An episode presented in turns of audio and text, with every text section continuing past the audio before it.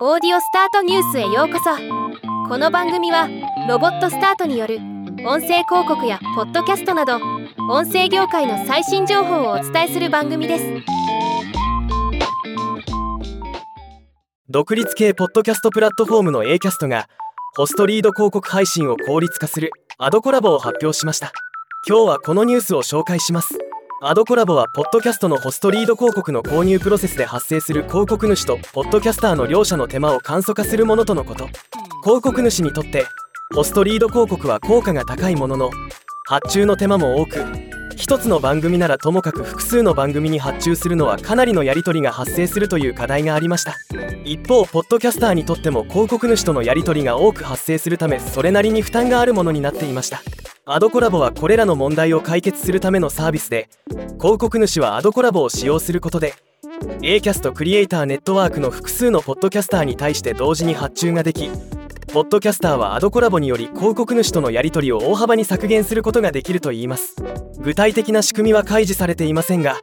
ポッドキャスターと広告主間で発生するキャンペーン内容期間開始時期予算などのやり取りを管理画面上でリアルタイムに効率的に行えるような仕組みだと想像されます。すでに2023年4月以来 A キャストは米国英国スウェーデンのポッドキャスターと広告主を対象にアドコラボのベータテストを実施し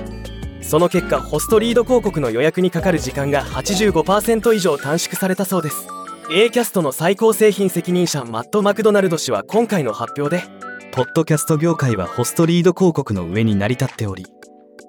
A キャストでは過去10年間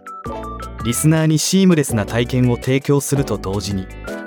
ポッドキャスターがその技術から利益を得ることそしてブランドがこの広告フォーマットを通じて ROI を高めることを同時に可能にするツールを開発してきました。アドコラボはその進化とポッドキャストの収益化とキャンペーンパフォーマンスのロングテール化に対する A キャストのビジョンを示しています。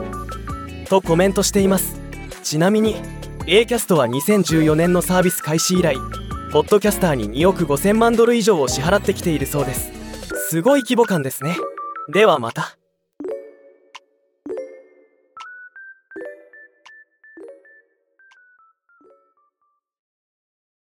今回のニュースは以上ですもっと詳しい情報を知りたい場合「オーディオスタートニュース」で検索してみてください。ではまたお会いしましょう。